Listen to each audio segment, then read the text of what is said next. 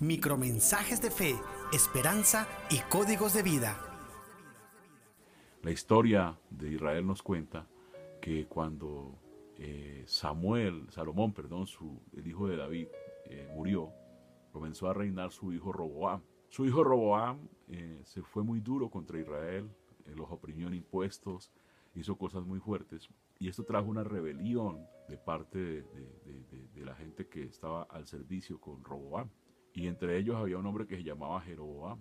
Jeroboam levantó una, una trifulca contra Roboam, el rey, y dividieron el reino y el reino se dividió en, dos partes. Diez tribus se fueron al norte y dos se quedaron en el sur. Las tribus que se quedaron en el sur fueron las tribus de Roboam, hijo de Salomón, y las tribus que se fueron al norte fueron las tribus de Jeroboam. Este Jeroboam siempre tuvo temor, siempre tuvo temores de, su mandato. Él tenía un temor de que, de que en algún momento fuera destituido del reino. Y por ese temor, él comenzó a consultar otros dioses, comenzó a comprometer su, vida, su vida espiritual adorando a dioses paganos. Cuando él hace esto, el, quemar incienso no está hablando de, de, adorar al Señor, quemar incienso lo hacían los pueblos paganos. Quemar incienso es ofrecer la alabanza que nosotros le tenemos que dar a Dios, la ofrecemos a, otras cosas, ponemos otras cosas en el lugar de Dios. Eso es quemar incienso. Cuando tú quemas incienso es cuando tú, en lugar de darle el lugar a Dios que tienes que darle, comienzas a darle lugar a otras cosas que, que le da más importancia que la importancia que le tienes que dar a Dios. Esto provoca que el Señor envíe un profeta, un profeta joven, mira, y nadie sabe de dónde vino este profeta, simplemente Dios lo envía y amonesta a Jeroboam. Lo amonesta, le dice por lo que estás haciendo, el Señor derramará, vendrá juicio contra las naciones por lo que estás haciendo, por lo que estás levantando, por estar adorando dioses que no tienes que adorar. Y, da una señal de que el altar se romperá y que derramará el incienso. Y cuando esto pasa, el rey extiende su mano contra él. Extender la mano contra él es extender la mano contra la autoridad de Dios. Y por eso su mano se le seca. Y el, el rey le ruega al profeta, ya lo reconoce su ministerio, que, lo, que por él para que le, le, le haga devolver la restauración, que él restaure su, su brazo. Y el profeta lo hace, pero comenta una cosa, que hay cosas que Dios te da y también tienes que entender. Número uno, mira el temor de Jeroboam. Jeroboam por temor buscó auxilio, apoyo en otras cosas que no, no, eran de Dios, en otras eh, adoraciones que no adoraban a Dios, en otras fuentes que no eran la, fuente de Dios. Luego aparece un profeta joven inexperto, ¿sí? Y Dios le había dado una orden a él, pero Dios nunca le dijo que contara lo que Dios le había dicho. Hay cosas que nosotros tenemos que guardar para nosotros. Hay cosas que Dios nos da y tenemos que guardarlas porque Dios nos las dio y no tenemos por qué estarlas divulgando. Recuerden los sueños de José. Los problemas de José vinieron cuando José contó los sueños que Dios le había dado. Y esta mañana yo quiero que tú tomes en cuenta esto. Número uno, el temor. Los temores nos hacen hacer a nosotros cosas que no tenemos que hacer. Los temores nos llevan a tomar decisiones equivocadas. Los temores nos llevan a tomar cosas que no tenemos que tomar, hacer cosas que no tenemos que hacer. Número dos, la falta de prudencia. Este, este profeta joven, inexperto, imprudente, contó el sueño, contó la orden del Señor al rey y se fue. Y alguien escuchó y fue y le contó un profeta viejo el profeta viejo quiere decir lo que está ahí arraigado, lo que está cimentado, lo que, lo que ya se hizo como, como, como algo eh, estático, como algo que no cambia, que no evoluciona, y eso provoca celos a este profeta, un profeta que era reconocido y ya no funcionaba como profeta. Y cuando se da cuenta de esto, dónde se fue, por dónde se fue, y se va y busca al joven inexperto y le miente, le da una mentira, el joven inexperto le cree la mentira, se lo lleva a su casa, le da comida y cuando le da comida y bebe y está ahí, le dice, has desobedecido al Señor porque tú no hiciste caso. Y le, ensilla un asno y se va y muere el profeta. Lo que quiere decir esto es que la falta de prudencia hace que la religión, que las cosas, las tradiciones, lo que ha habido ahí, lo que, lo que siempre ha estado, lo que Dios quiere traer un cambio, muere porque lo viejo destruye lo que Dios está trayendo, lo nuevo de Dios es destruido. Fíjate lo tremendo por falta de prudencia. Y esto me lleva a mí a la conclusión y te quiero hacer esta reflexión. Número uno, cuidado con tus temores.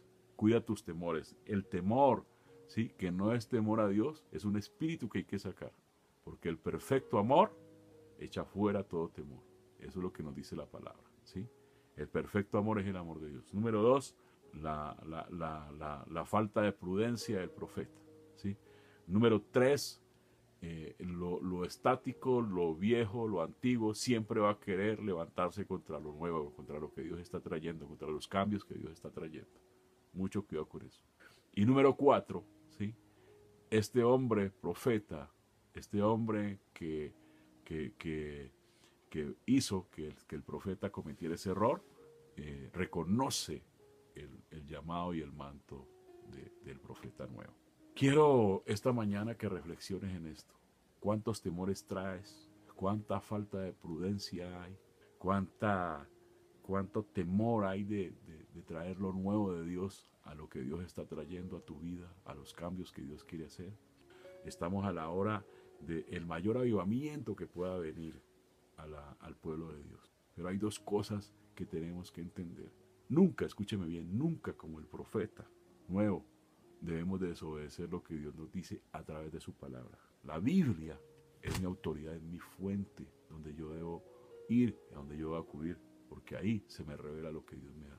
Entonces, quiero decirte algo. Eh, lo más importante en esto es que primero venzan los temores. Los temores te pueden destruir un ministerio. Dos, no seas imprudente, sé prudente con lo que Dios te da. Tres, no le permitas a lo viejo que destruya lo nuevo. Y cuatro, mira que verdaderamente lo que Dios te ha dado y lo que Dios te ha entregado lo puedas cuidar y puedas mantenerlo vivo y mantenerlo eficazmente como Dios te lo ha dicho. Hoy es un día donde tenemos que mirar lo que está pasando, lo que está sucediendo. La iglesia está sufriendo cambios, cambios buenos, pero también hay muchas cosas que están viniendo a la iglesia. Como nunca antes, como nunca antes, el espíritu de Grecia se ha levantado. El espíritu de Grecia se ha metido a las congregaciones, el espíritu de Grecia se ha metido a los ministerios. Hoy tenemos ministerios muy buenos, muy ricos, muy enriquecedores, muy enriquecedores, pero también contaminados con mucha filosofía del mundo, con mucha filosofía que, que, que los siervos traen. Yo pienso que debe haber un remanente siempre, debe haber la esencia de Dios en nosotros, debe ser la esencia eh, de Dios en nuestras vidas. El Espíritu Santo no puede dejar de guiarnos en nuestra vida, en nuestro andar, en nuestro caminar. Quiero orar por ti, para que el Señor te revele cuáles son las áreas en las cuales tienes que conquistar tus temores, para que el Señor te revele dónde tienes que guardar prudencia, para que el Señor te revele que todo lo que Dios tiene y te está dando, de pronto lo viejo te lo puede distorsionar, te lo puede acabar, te lo puede dañar.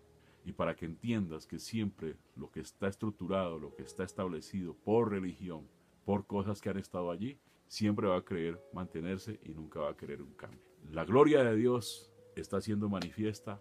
Tengamos cuidado, seamos prudentes, tengamos mucho cuidado, miremos todo lo que está viniendo, todo lo que está llegando. El humanismo no puede tomarnos porque el humanismo son pensamientos, son estructuras, son filosofías, son, son doctrinas nuevas, cosas que el hombre está creando, que está trayendo, pero que en realidad nos van a apartar del propósito de Dios. Este profeta terminó con su vida por no hacer caso al Señor. El profeta viejo se mofó de que no le hubiera hecho caso. Lo viejo destruyó lo nuevo. Que hay un balance, que hay un equilibrio entre lo que Dios está trayendo, lo nuevo, y entre lo viejo que está establecido, para que entre los dos haya una amalgama y podamos establecer lo que Dios quiere establecer.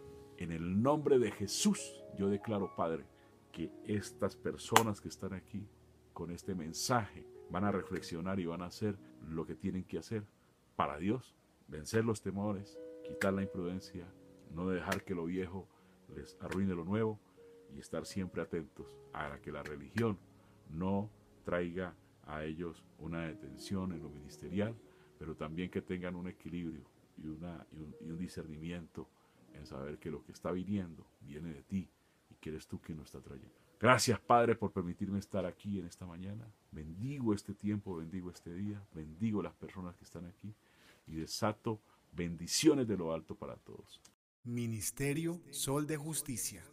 Visita nuestra web soldejusticia.online y síguenos en redes sociales como Sol de Justicia Ministerios. Quiero orar por ti, quiero bendecir tu vida y quiero declararte un día lleno, lleno, lleno, lleno de mucha bendición. Y recuerda que cuando estés pasando por un valle de sombra de muerte, el Señor está contigo. Recuerda que cuando las circunstancias son adversas, Él está ahí, Él no te va a dejar. Él siempre va a estar contigo. Padre, en el nombre de Jesús en esta mañana, queremos decirte que confiamos en ti, que nuestra confianza está absolutamente puesta en ti, que hoy no saldré de mi casa si primero no estoy confiado en que tú estás conmigo, que tú vas conmigo. No me importa lo que pase, no me importa las circunstancias adversas, no me importa nada. Tú estás conmigo, Señor. Tú estás conmigo, Señor. Y eso a mí solamente me basta. El saber que estás conmigo, el saber que estás aquí, que tengo un Padre que me ama, que tengo un Padre que me perdona, que tengo un Padre que sabe que cometo errores, que sabe que me equivoco, que sabe que tengo luchas, que sabe que tengo necesidades, que sabe que hay gente que procura maldad y que Él me guarde en el hueco de su mano. Eso me alienta a seguir adelante. Hoy ato todo demonio de mentira, toda mentira que haya venido a tu vida, toda cosa que el enemigo haya levantado para destruirte. Y declaro que esos demonios atados y amudecidos se van a lugares áridos y secos. Declaro que se rompe el cielo que ha estado cerrado, cielo de bronce, que se quebranta el piso de hierro y que viene la bendición, viene la lluvia temprana y la lluvia tardía a tu, a tu vida, a tu casa desato sanidad, desato salud, desato bendición económica, desato buenas relaciones y desato todo lo que estaba retenido. En el nombre de Jesús en esta mañana yo te bendigo para que seas bendición donde quiera que estés y donde quiera que vayas y que tengas un día lleno de mucha bendición. En el nombre de Jesús, sé bendecido, sé bendecida. La gracia y el favor de Dios están contigo y te tengo una palabra. Retoma lo que habías dejado, retoma lo que habías perdido. Dios va a resucitar esas cosas que estaban muertas como resucitó Lázaro. Ese negocio, esa casa, eso que estaba dando por perdido, hoy resucita, porque el Señor lo está diciendo y el Señor lo está estableciendo. En el nombre de Jesús te bendigo. Amén, amén y amén. Feliz, feliz y hermoso día y bendiciones para ti y para tu casa.